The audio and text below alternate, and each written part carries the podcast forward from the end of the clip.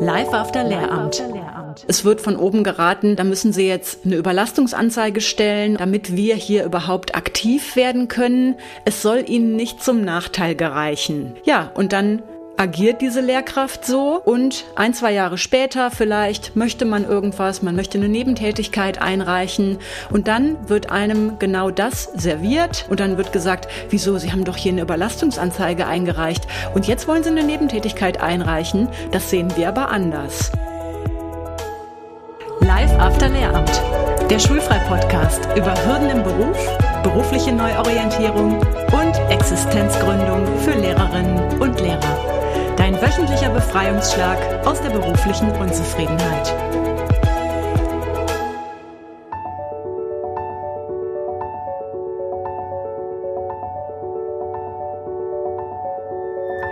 Hallo ihr Lieben. Heute möchte ich einen kürzeren Denkimpuls mit dir teilen, über den ich in den letzten Tagen ein bisschen gebrütet habe.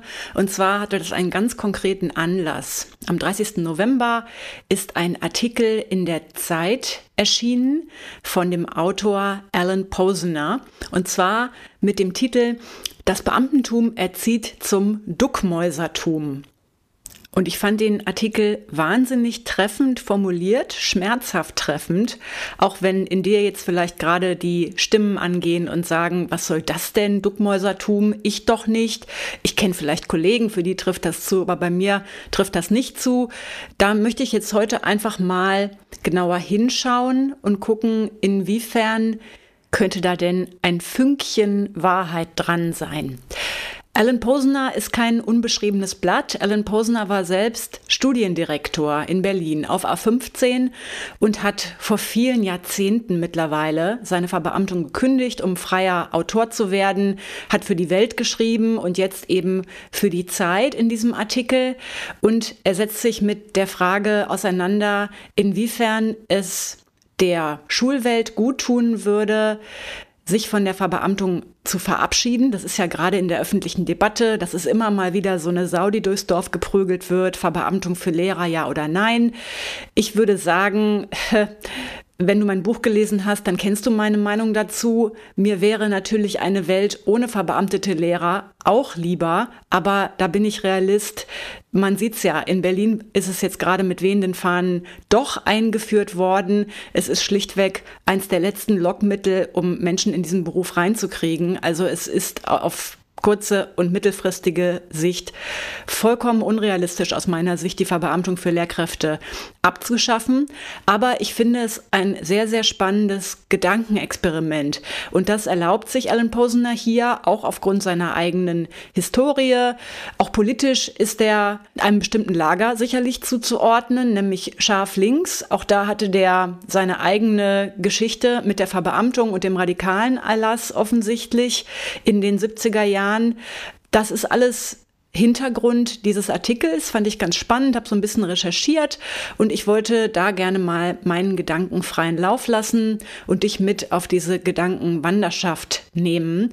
Denn ja, natürlich das Wort Duckmäuser, das tut jetzt erstmal weh. Gleichzeitig erkenne ich, dass ich diese Tendenzen sicherlich hatte. Und ich erkenne diese Tendenzen auch unter vielen Kundinnen und Kunden oder sagen wir mal in der breiten Lehrerschaft. Ich finde, das Wort natürlich ist eine Ohrfeige, aber vielleicht können wir es ersetzen gegen Angst. Beamtentum erzieht zur Angst und das könntest du vielleicht eher bejahen. Und ich möchte das jetzt ein bisschen für dich weiter ausführen.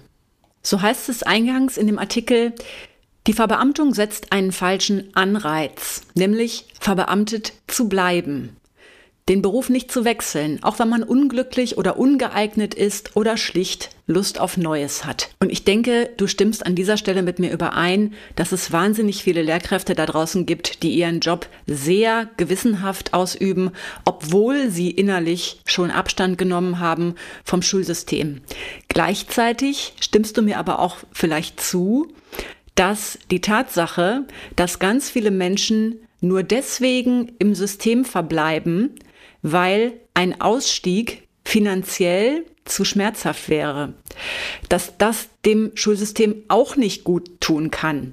Also die Verbeamtung bindet Kräfte im Schulsystem, die dort gar nicht sein wollen. Und das muss früher oder später in eine Schieflage führen. Und das sieht man ja vor allen Dingen an der Art der Schieflage, dass so viele Personen im Krankenstand sind, in dauerhafter Dienstunfähigkeit oder in die Frühpension gehen, weil andere Wege ihnen finanziell auch einfach so unattraktiv gemacht werden, dass sie sich innerhalb des Systems ihre Wege suchen müssen, um irgendwie sane zu bleiben, sozusagen, um sich irgendwie ihre Gesundheit und ihren Lebenswillen und Lebensmut zu bewahren. Und das geht dann oft über diese quantitativen Regler, in Teilzeit gehen, innerlich Abstand gewinnen, sich möglichst irgendwie diesem System entziehen, ohne aber die volle finanzielle finanzielle Breitseite in Kauf nehmen zu müssen. Und das führt dann leider oft auch in die Krankheit und in Frühpensionierungsszenarien. Das ist,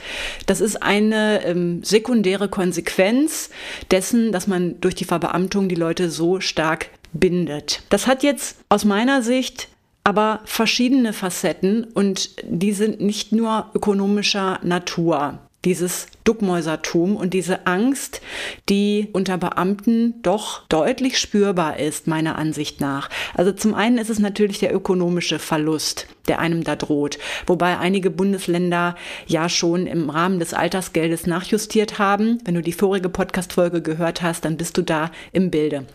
Es ist aber eben nicht nur ökonomischer Natur, sondern es geht auch ganz stark um den hierarchischen Aspekt. Control and Command. Also, was habe ich im Rahmen der Verbeamtung zu befürchten, wenn ich nicht so funktioniere wie vorgesehen oder wenn ich unbequem bin. Und ich denke, das ist ein ganz, ganz starker Aspekt, der sehr, sehr angstauslösend ist, denn Natürlich, Schule ist als Behörde maximal hierarchisch gegliedert und egal, was ich tun möchte mit meiner Karriere, ob ich mich nach oben hin entwickeln möchte, also im Sinne von die Karriereleiter erklimmen, oder ob ich mich nach rechts und links verändern möchte, also vielleicht einen Schulwechsel anstreben oder einen Bundeslandwechsel anstreben. Ich bin immer abhängig von dem Okay und von dem Urteil von Vorgesetzten. Also ich bin wirklich maximal fremdbestimmt als Beamter. Und meine These ist, dass diese Tatsache dazu beiträgt, dass man sich möglichst so verhält, dass es keinen Anlass dazu gibt, einem bestimmte Dinge bei der nächsten Gelegenheit, wenn ich was möchte, zu verbieten. Ich sehe das immer wieder in der Praxis unter unseren Kundinnen und Kunden. Da ist jemand an einer Schule, wo intolerable Zustände herrschen. Man fragt, was kann ich dagegen tun? Und es wird von oben geraten, na ja, da müssen Sie jetzt eine Überlastungsanzeige stellen oder eine Dienstaufsichtsbeschwerde einreichen, damit wir hier überhaupt aktiv werden können. Es soll Ihnen nicht zum Nachteil gereichen. Ja, und dann dann agiert diese Lehrkraft so, macht das und ein, zwei Jahre später vielleicht möchte man irgendwas, man möchte eine Versetzung an eine andere Schule oder man möchte eine Nebentätigkeit einreichen und dann wird einem genau das serviert, nämlich die Überlastungsanzeige oder die Dienstaufsichtsbeschwerde und dann wird gesagt, wieso, Sie haben doch hier eine Überlastungsanzeige eingereicht und jetzt wollen Sie eine Nebentätigkeit einreichen, das sehen wir aber anders. Also, dieses starke hierarchische System trägt auch oft dazu bei, dass Lehrkräfte leise bleiben, um nichts zu riskieren, weil sie so maximal fremdbestimmt sind. Und das kann man jetzt als Duckmäusertum bezeichnen. Es ist aber auf der anderen Seite schlichtweg die Angst, dass einem bestimmte Freiheiten dann nicht eingeräumt werden, wenn man darauf angewiesen ist. Und diese Erfahrungen konditionieren gewissermaßen Lehrkräfte dazu, die Füße stillzuhalten, egal was an ihrer Schule läuft. Aus unserer Arbeit mit Lehrkräften kann ich sagen, dass Angst tatsächlich ein wahnsinnig dominantes Thema ist, teilweise auch aus meiner Sicht irrational gesteigerte Ängste. Das geht sogar so weit, dass manche Lehrkräfte, denen ich im Rahmen des Coachings empfehle, sich ein LinkedIn-Profil anzulegen, um so ein bisschen in die Arbeitswelt außerhalb von Schule die Fühler auszustrecken, dass die sich das nicht trauen, weil sie fast schon so eine Art Verfolgungswahn haben. Wenn man sieht, dass ich ein LinkedIn-Profil habe, dann fällt mir das auf die Füße. Dann sieht ja ein Vorgesetzter, der mich dort entdeckt, dass ich vielleicht die Fühler ausstrecke nach da draußen. Naja, hallo? wir sind in einem freien Land, oder? Ähm, und außerdem heißt auf LinkedIn zu sein noch lange nicht, dass man vom Schulsystem abtrünnig wird. Aber das ist jetzt einfach mal ein Beispiel dafür, wie weit tatsächlich diese Ängste gehen, dass einem von oben auf die Finger geschaut wird, dass ganz genau geguckt wird, könnte da jemand abtrünnig werden? Und ja, das führt durchaus zu so gesteigerten Ängsten, dass manche unserer Follower oder sagen wir mal der Personen, die uns auf Social Media verfolgen, uns direkt anschreiben und sagen, du, ich traue mich gar nicht, das zu liken oder dir zu folgen, denn ich bin hier auch mit Kolleginnen und Kollegen befreundet. Wenn die sehen, dass ich deine Posts like, dann wissen die ja, dass ich hier irgendwie mich nicht mehr hundertprozentig identifiziere mit Schule. Also so weit gehen diese Ängste. Und jetzt kann man sich fragen, warum Gibt es in Deutschland eigentlich keine Schulrevolution? Warum gehen nicht alle Beteiligten auf die Barrikaden? Das ist sicherlich eine ganz, ganz komplexe Frage, auf die es nur eine sehr komplexe Antwort gibt. Aber eine Antwort ist natürlich klar, zum einen sind Beamtinnen und Beamten formal die Hände gebunden, dadurch, dass sie nicht streiken dürfen. Es gibt den Loyalitätseid, den man als Beamter schwört. Und was einem versagt ist, ist die sogenannte Flucht in die Öffentlichkeit, also die Presse ranzurufen und zu sagen, guckt mal, wie es bei uns hier läuft. Das geht nicht, aber es ist nicht nur diese formale Hürde, die es gibt, sondern es ist auch schlichtweg eine Kultur der Angst, dass man fürchtet, naja, wenn ich da jetzt mit dabei bin und die Klappe aufmache, dann habe ich später Sanktionen zu fürchten. Und ich erlebe unter meinen Kundinnen und Kunden, dass da tatsächlich eine ganz große Kluft in der inneren Haltung ist zwischen verbeamteten Lehrkräften und tarifangestellten Lehrkräften. Denn tarifangestellte Lehrkräfte pochen viel mehr auf ihre Rechte und lassen sich weniger gefallen, auch weil sie emotional und formal weniger an ihren Arbeitgeber gebunden sind. Und insbesondere beobachte ich das auch bei Lehrkräften aus Berlin. Wir arbeiten ja mit vielen Lehrkräften deutschlandweit und auch darüber hinaus äh, zusammen. Und ich sehe insbesondere bei den Lehrkräften aus Berlin, egal welcher Generation, dass die irgendwie freier sind in ihrem Mindset. Auch die älteren Berliner Lehrkräfte, die teilweise noch verbeamtet sind und die Seite an Seite in den Lehrerzimmern sitzen mit den Tarifangestellten, haben teilweise doch eine viel freiere Haltung. Es weht auch durchaus politisch ja ein anderer Wind in den Berliner Lehrerzimmern, hat auch seine Komplexitäten, wie ich mir hab sagen lassen. Aber da sieht man, was diese ja, mittlerweile 20-jährige Periode der Nichtverbeamtung in Berlin doch auch mit dem Mindset macht, Abgesehen davon, dass diese Stadt historisch bedingt ja schon immer einen etwas anderen Status in Deutschland hatte. Und ich möchte dir noch ein Beispiel nennen, in den letzten Monaten, in den letzten anderthalb Jahren etwa, hatte ich relativ viel Kontakt mit Menschen aus der Presse, mit Journalistinnen und Journalisten, wo ich dann Beiträge leisten durfte, interviewt wurde. Und oft wurde ich angefragt mit dem Beisatz, boah, es ist so schwer, da irgendwen zu finden, der da mal offen mit einem drüber redet. Natürlich, Sie sind jetzt ehemals verbeamtete Lehrkraft, darum können Sie jetzt vielleicht ein bisschen freier reden, aber ich habe alle möglichen Leute angefragt und keiner steht dafür zur Verfügung für ein Interview, Schulleiter oder sonstige Personen, ich finde einfach keine Interviewpartner innerhalb des Schulsystems zu diesen Themen. Meistens geht es dann da eben um kritische Äußerungen zum Schulsystem, zu Lehrermangel und so weiter. Und eine Person, ein Journalist, hat mir auch eröffnet, er hat eine 16-jährige Tochter in einer deutschen Großstadt, da ist das Schulgebäude in einem desolaten Zustand und es ging dann darum, äh, ne, ganz berühmtes Beispiel, wie sehen die Schülertoiletten aus? Ne? Es ging dann darum, die Schülertoiletten zu renovieren und er war als Elternteil schockiert, wie die aussehen. Gut, nun ist er Journalist und ist ähm, dann ja an die Schulleitung herangetreten und hat gesagt, boah, das muss doch publik werden, das ist doch der Wahnsinn. Hier, ich habe Draht zu dem und dem Organ, wir kommen vorbei, ähm, gerne mit einer TV-Berichterstattung oder mit Radio und dann machen wir da eine große Aktion draus. Dann sieht man hier mal, wie der Zustand dieses Gebäudes ist und dann können wir mal ein bisschen öffentlichen Druck erzeugen. So, du wirst ahnen, wie die Reaktion der Schulleitung war, nämlich um Gottes Willen, bloß nicht. Schicken Sie hier bloß keinen hin. Also, mein Name soll hier bitte nirgendwo auftauchen. Das geht gar nicht. Halten Sie bitte die Füße still. Wir versuchen das hier intern zu regeln, aber keine Presse. So, also ich habe ja schon gesagt, Flucht in die Öffentlichkeit ist verboten, ne? Aber das ist aus meiner Sicht auch ein gutes Beispiel dafür, wie diese Kultur der Angst auch in den Chefetagen von Schule teilweise besteht und auch eine Erklärung dafür, warum es immer noch für Überraschungen sorgt, wenn desolate Zustände an deutschen Schulen dann doch mal in die Öffentlichkeit treten.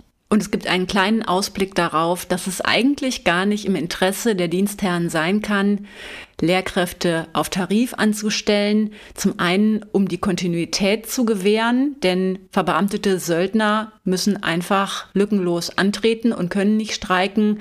Aber zum anderen auch dadurch, dass der Loyalitätseid im Grunde ein gewisses Whistleblowing, das auch mal notwendig wäre, unmöglich macht. Und dann gibt es meiner Ansicht nach noch eine dritte Facette dieses Duckmäusertums oder dieser Angst. Die dritte Facette kommt aber in einem anderen Gewand daher als die finanzielle Seite der Medaille und die Hierarchien, nämlich im Gewand der Gemütlichkeit. Ich würde sagen, als Historikerin eine Art Biedermeier-Mindset. Also der Rückzug ins Private, das sich besinnen auf den Erhalt seines eigenen kleinen privaten Status quo und eben nicht mehr die Grenzen pushen, nicht mehr gucken, was da noch geht, es nicht mehr wissen wollen, sondern sich besinnen auf sein Leben von Urlaub zu Urlaub und das sich einfügen in eine gewisse Resignation, um dann auch allen anderen Kolleginnen und Kollegen gegenüber zu postulieren, naja, das ist eben so als Beamter, mach dich doch jetzt nicht verrückt und es bringt doch alles nichts. Du siehst, das Beamtentum schleicht sich ziemlich toxisch durch die Hintertür in dein eigenes Selbstwirksamkeitsempfinden ein. Das sehe ich auf vielerlei Ebenen auch bei unseren Kundinnen und Kunden. Hier ist er nämlich ganz oft schon in Mark und Bein übergegangen, dieser Glaubenssatz, ich kann doch nichts tun, was soll ich denn tun? Ich bin doch fremdbestimmt, das System gibt mir doch vor, was ich tun kann und was ich nicht tun kann.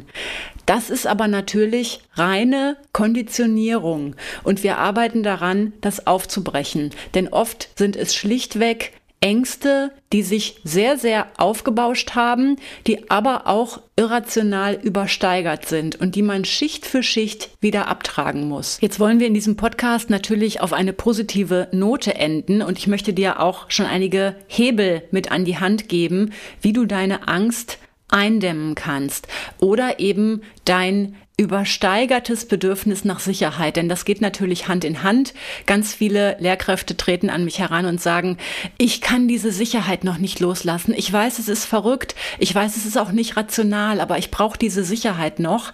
Ja, warum brauchst du diese Sicherheit im Außen durch dieses formale Gefüge Verbeamtung? Oft, weil es dir an Vertrauen in deine eigenen Fähigkeiten fehlt, weil du vergessen hast, wie hart du dich durchgebissen hast, bis du da warst, wo du jetzt bist.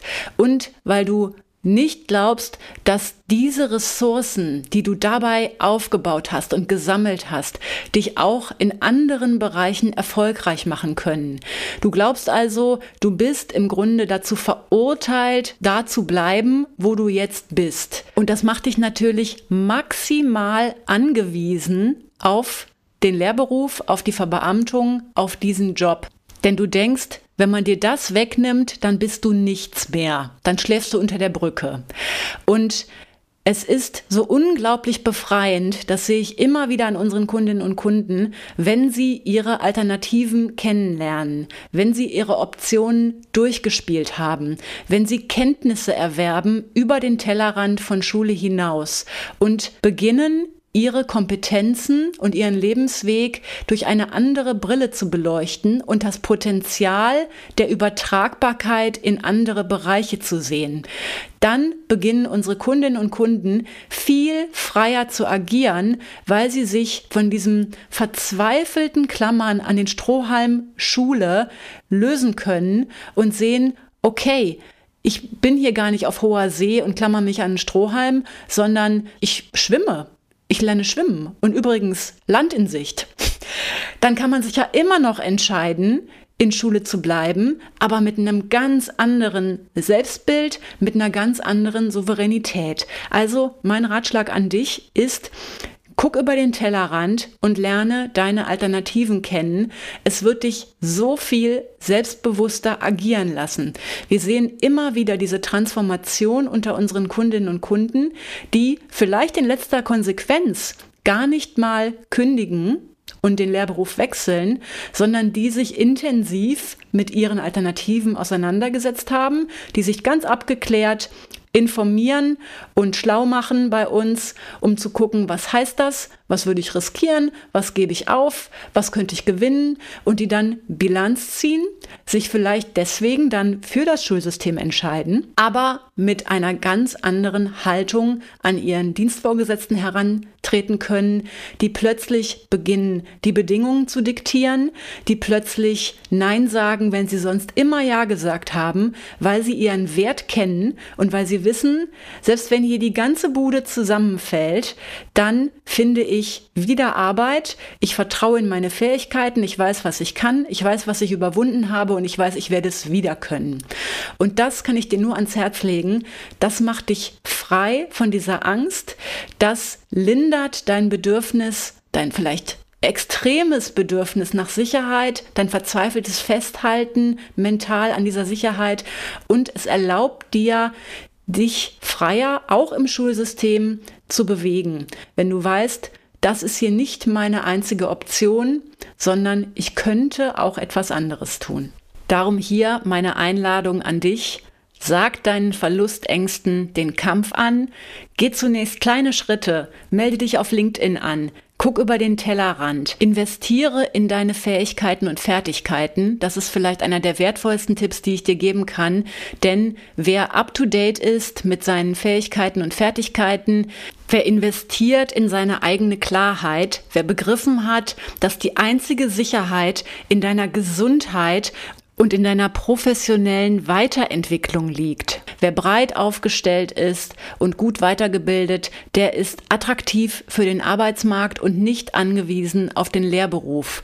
Wenn du da Orientierung brauchst, Hilfe brauchst, in welchen Bereichen kann ich denn gucken, wie soll das gehen, Wende dich natürlich gerne an uns. Wir können diesen Weg gemeinsam gehen. Aber das A und O ist, dass du aus dieser Beamtentums-Angstblase rauskommst und in den Austausch gehst mit Leuten, die es anders kennen, die anders ticken und die diese Ängste mit dir aktiv abbauen können. Soweit von mir heute. Ich wünsche dir eine schöne Woche. Jetzt auf der Advents- und Weihnachtszielgerade und ich sage bis zum nächsten Mal.